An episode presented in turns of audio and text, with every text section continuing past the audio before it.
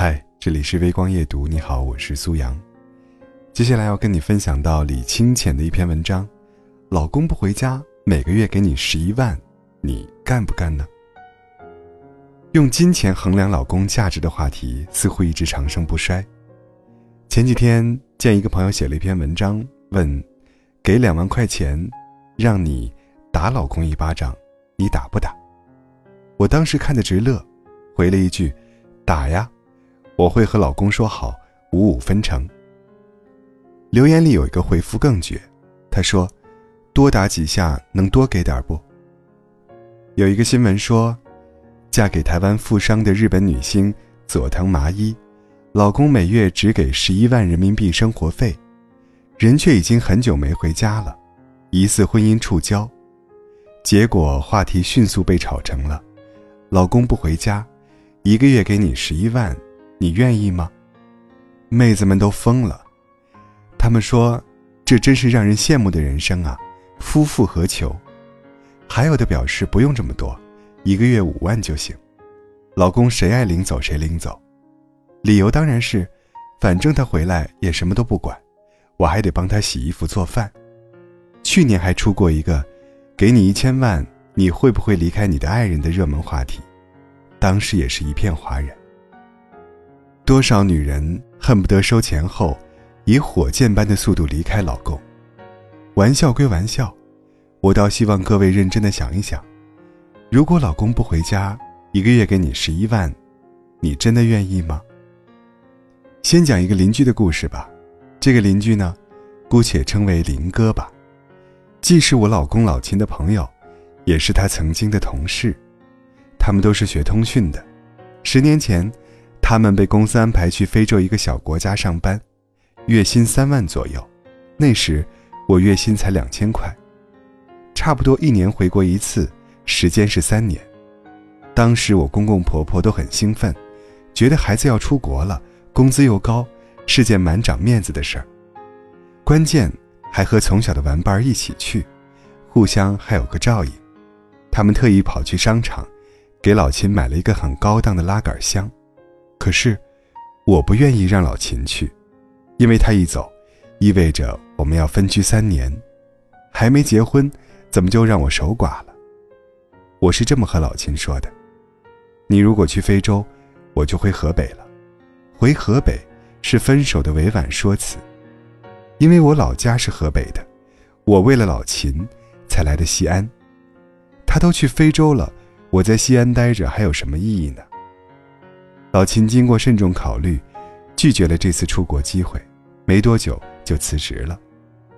林哥，则留下怀孕半年的老婆去了非洲，一年左右回来一次。现在虽然三年期满，却依然常驻非洲，据说已经混成那边的大领导了，拿着一份让人羡慕的薪水。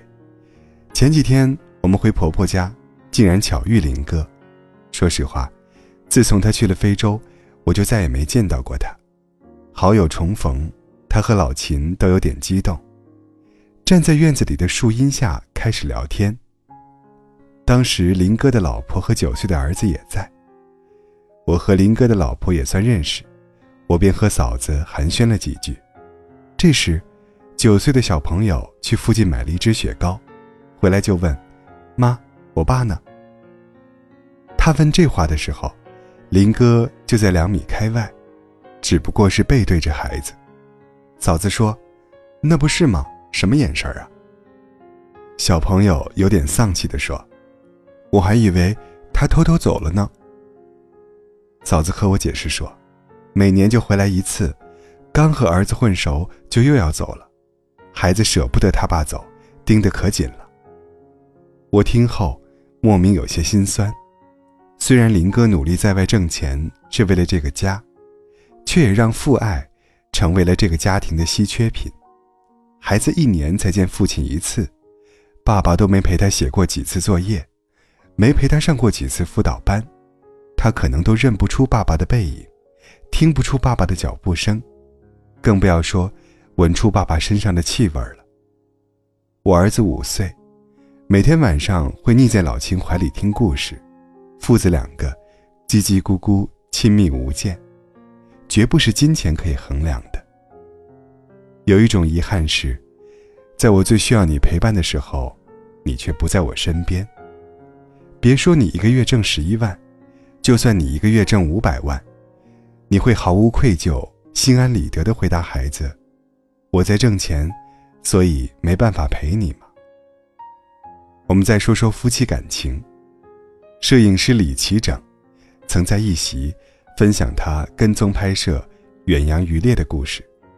那是一个纯雄性的世界，海员们一旦上船后，经常两三年不回家。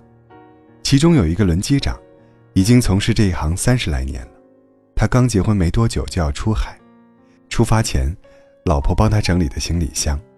上船后，他发现里面有一盒安全套。常年在外，有一个很重要的现实是，夫妻生活怎么解决？试问有几个女人有这样的气度，在老公的行李箱里放上一盒安全套？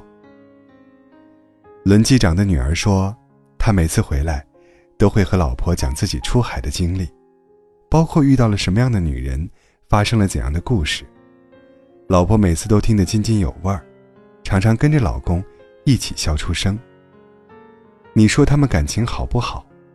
如果不好，为什么天天惦记，时时挂念？如果好，又怎能在老公说自己的艳遇时，像在听隔壁老王的故事？他不是不介意，是必须不介意。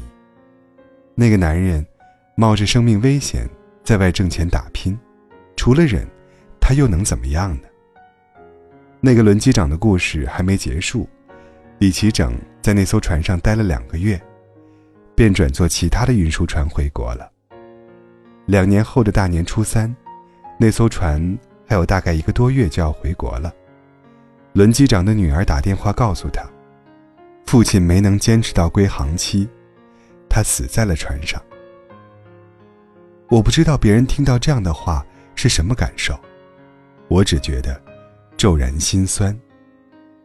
这就是不常回家的男人真实的人生。他的确挣了不少钱，如果挣的不多，我们应当也不会允许他两三年不回家。